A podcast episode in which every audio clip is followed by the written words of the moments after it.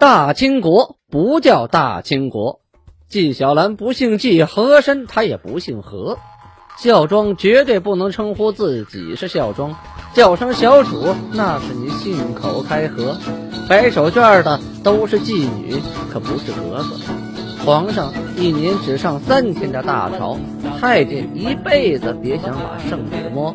山呼万岁万岁万万岁，在清朝压根儿他就没有过。要想了解真正的清朝历史，请听由俊贝勒播讲的《清通鉴》。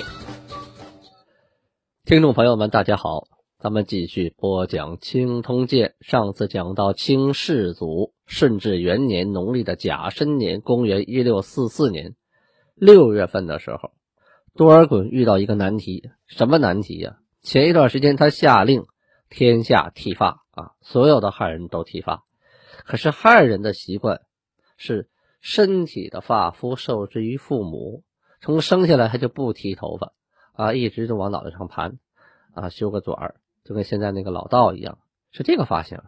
他不剪发啊，清人满人呢，他他前面都刮光了啊，他剃发，他要求他改发型，很多人不愿意改，这一不愿意改啊，就下令留发不留头，留头不留发，你。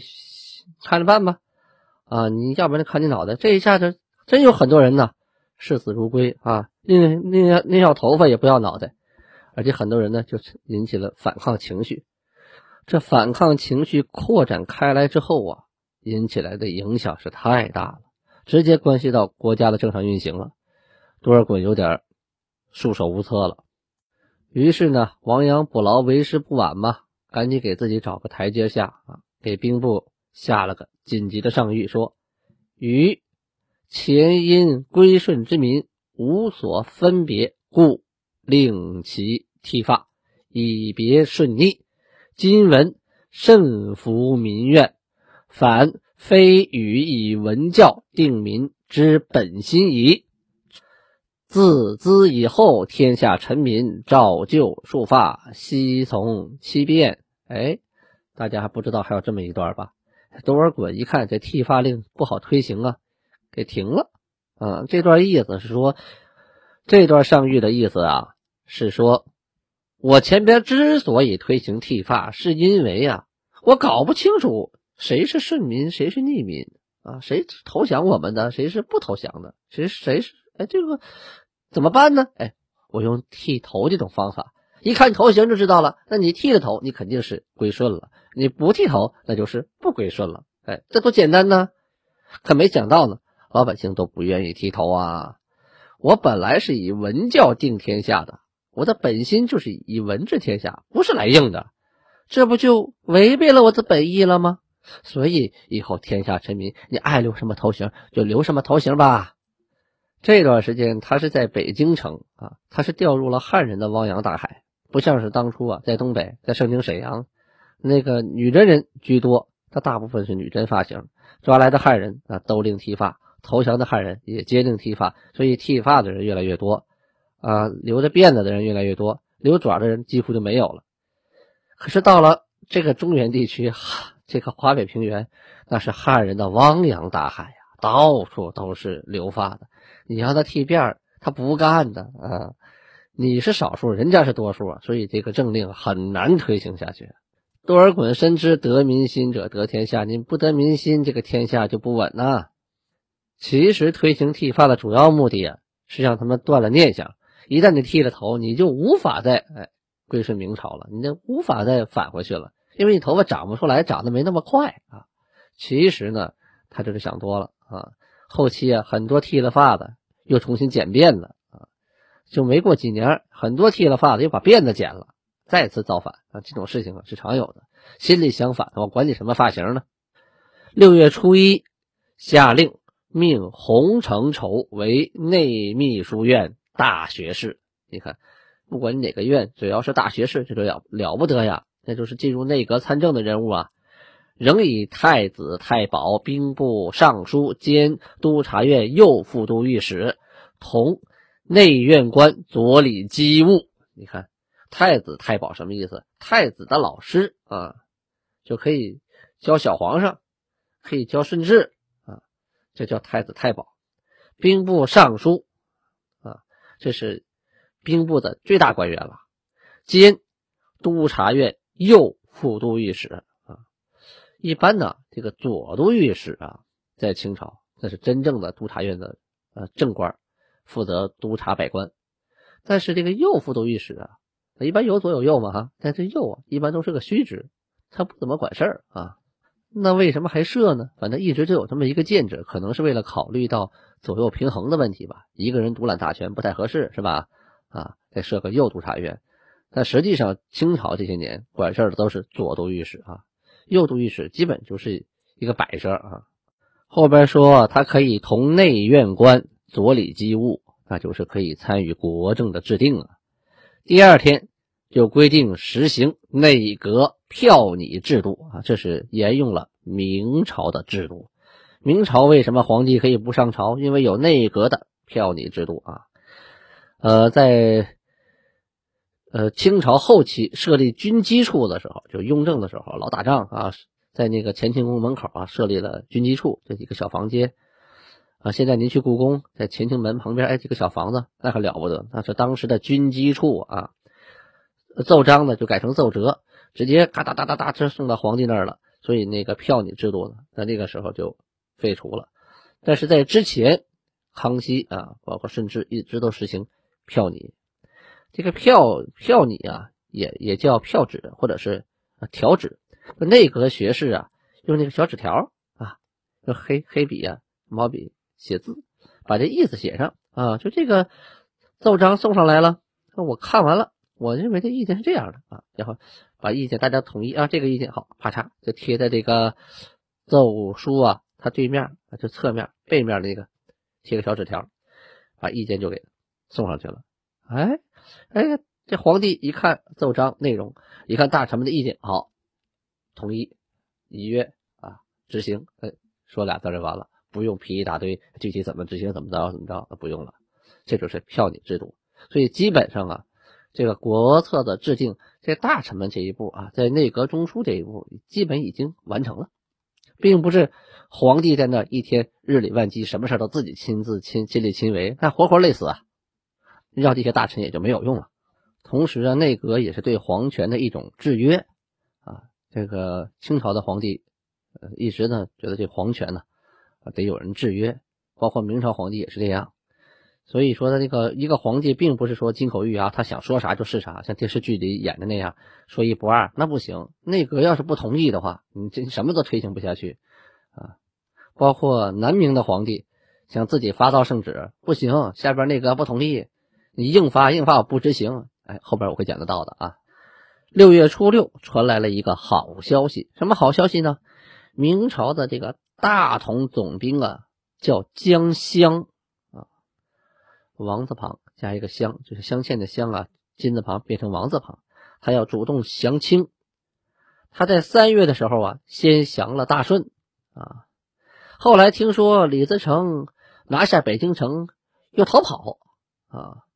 一看李自成是不行了，这北京城都坐不住，被人撵跑了。于是听说这消息之后，就刺杀了大顺军驻守大同的全将军。张天林啊，张天林是李自成派的大同的，就监督他的，结果反水了，把这张天林给宰了。然后呢，就拥戴前名叫早强王，这早强是个地名啊，早强王就相当于呃这个地区的王啊，叫朱鼎山主政，仍用崇祯的年号，并没有说。让这个朱鼎山呢就当皇帝没有这意思，就是临时监国主政。从仍然使用崇祯年号这件事情来说呢，啊，他们也是试探性的，并没有说有什么大的动作啊。这回一看清军已经势力啊势不可挡了，于是呢上表啊要降清。降清的同时，他还提出了一个啊想推举。早强王继崇祯皇帝位，嘿，这这是一厢情愿哈，想的太美了，怎么可能呢？人家打下江山了，给你啊，你把早强王推上来了，你等你成了这个开国勋臣了，这不可能了，这个啊。多尔衮看到他的汇报啊啊，就说了：“你呀，拿下大同、洋河等处啊，杀了贼首，这个功劳很大，这事儿可以表扬啊。但是，你想让早强王主国政、继先帝位，这个大不合理啊！告警告你，以后干预一切国政军务的事情啊，算违法。你想明白了？好，咱们再说南明这边，南明的马士英啊，不闲着，继续荐举阮大铖啊到朝中为官。为什么呀？这阮大铖啊，跟马士英这俩人这交情啊是相当的好啊。这弘光皇帝呀是马士英给扶上宝座的，所以呀，马士英觉得自己这我想用谁，那还不我一句话吗？啊，因为上一次提出用阮大铖啊。由史可法带头阻拦，没成功，所以这回他又提了一遍啊，而且他呀还示意其他人，你们也跟他一块提，大家一块提嘛啊，有好人大家一块一块推荐嘛啊，但是仍有人说这个阮大铖啊还在逆案当中，这个不适合任用。因为这内阁呀，他不是他一个人，是好几个人。你好几个人，大家得意见一致啊。有向着你的，有不同意的，这个就麻烦。意见一致，这事儿就好办。哎，来了个机会，说呀，掌内阁票拟权的高宏图啊，外出啊，干什么去了？去督漕，就是监督漕运的事儿啊，河道啊啊，他这运输主要靠漕运呢啊，京杭运河呀，各个河道啊，去干这个去了。哎，他不在这个宫里，人不在朝中，一下子没有了对手啊。于是向皇帝上奏说：“原任光禄寺卿阮大铖，居山林而不忘君父啊，未任边疆而实贤韬略。”哎，这句话说，这阮大铖原来就是光禄寺卿啊，目前隐居山林中啊，还时刻惦记着君主和国家啊。这人心多好啊！虽然他没到边疆打过仗，但是此人呢，熟悉韬略，熟读兵法啊。后边说呀，其从逆事，向无实际确据。说他从逆这个事儿，就是叛逆这个事儿，有什么确实的证据吗？只是受到牵连，但没有证据判定他，他就是反臣叛臣呢。其才可用，罪可诱也啊。他才好啊，所以那点儿，呃，不明显的罪或者不确定的罪，可以就宽宥了。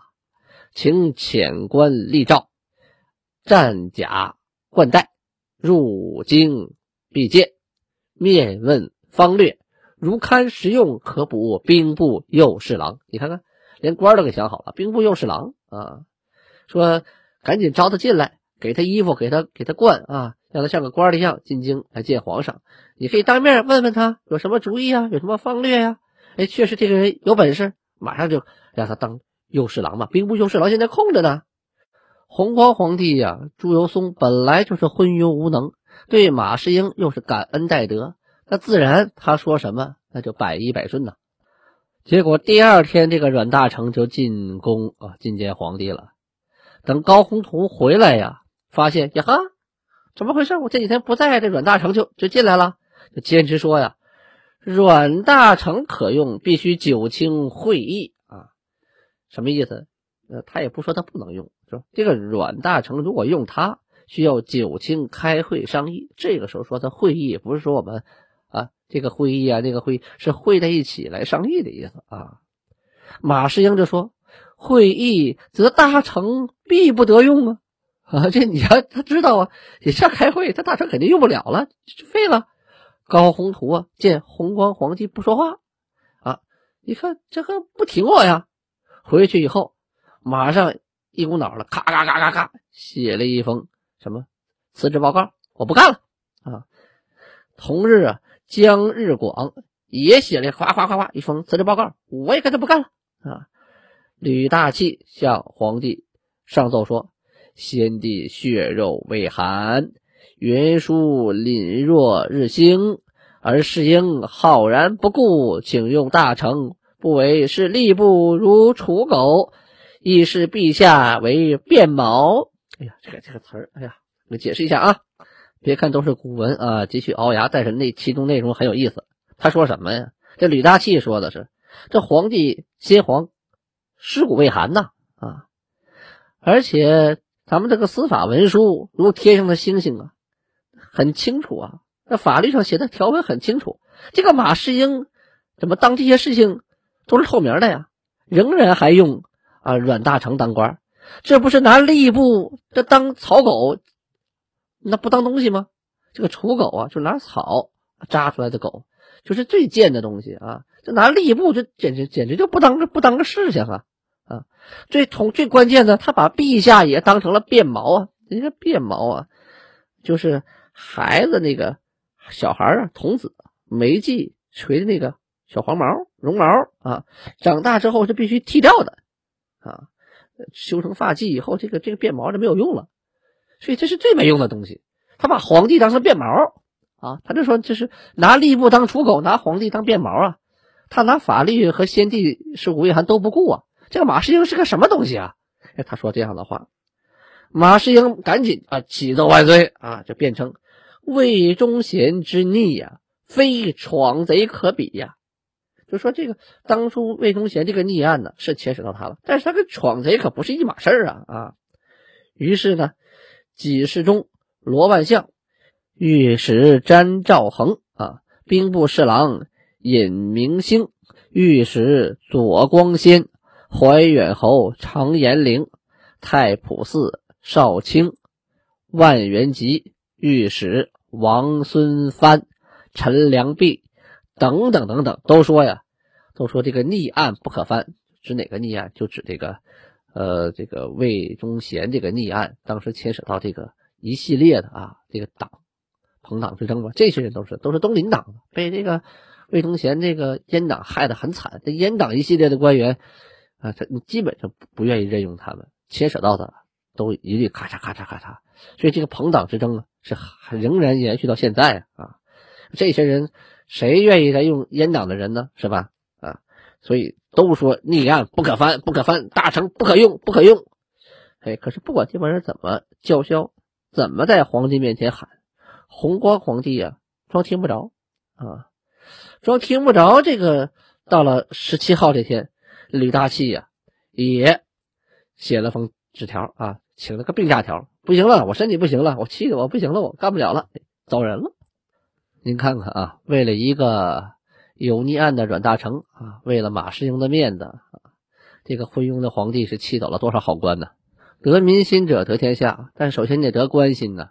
你官员的心你都笼络不了，那这帮谁给你卖命啊？啊，这官员都是出类拔萃的人精啊啊，都是。人才栋梁之才，他们都不愿意为你去撑这片天，那你的天不早晚得塌吗？所以啊，我看南明这个王朝长不了啊，兔子尾巴没几天了。咱们再说回京城啊，最近京城啊，由于开始让剃发，后来呢又不剃发，于是就传出了很多很多谣言呐，是说这个京城这些留辫子的清军呐、鞑子呀，他们要东迁了，要跑回老家了啊。他们不在这京城待了，这个这句话传到了多尔衮的耳朵里，发现这可不行。我们这是准备治理这个国家，可没想说打完就跑啊。于是赶紧啊，决定要定都北京。为什么？因为原来我们的国都在沈阳啊，这国都在盛京，你离北京很远呢。现在是高铁四个多小时到了，那个时候得走好多天呢，这简直是千山万水啊。所以大家总认为你们会跑回东北去，因为你们的国都在那边啊。现在如果我定都北京，哎，那大家就不会再猜疑了。我国都都在这儿了，你还说我会动迁吗？我哪儿也不迁了，我就是我就在这儿了。我要治理好这个天下。那定都在这儿，那必然就要把皇上啊领到这儿来。其实多尔衮呢，挺想一个人在这儿啊，皇宫里待多美啊。说是摄政王，其实跟皇帝差不多。真正的皇帝来了，还多个碍手碍眼的，没办法啊。为了国家嘛，啊，赶紧的把皇家迎过来吧，就派遣官员去盛京迎驾。要说这顺治小皇上福临愿不愿意来啊？我估计他不愿意来啊，在盛京待的挺好的，一人说了算，也没人欺负他。到了北京，一个是人生地不熟，二一个呢天天能看见这个摄政王叔父摄政王还得被他管着啊。他估计他不愿意来，那不愿意来那不行，人家嘴大你嘴小，人家说了算呢。你别看你是皇帝，人家是摄政王啊，现在权力比你大得多得多呀。可多尔衮这个迁都迎驾的令一下呀，立刻就引起了一些重要人物的不满和反对。都是谁呀？咱们明天接着说。好，感谢听众朋友收听。哎，大家别忘了啊，每次听完这个青铜剑底下有照片。前两天呢，我发上了一款俊贝的酒啊，这款酒是七年的陈酿，五十多度啊，是用呃辽宁千山的水酿的，绝对是零勾兑，相当好的酒。那一批呢，一共出了八百瓶，现在还剩不到二百瓶了，要出手的抓紧啊！上边的满文是俊贝了亲手手书的啊，刻到钢壶上的，很漂亮啊。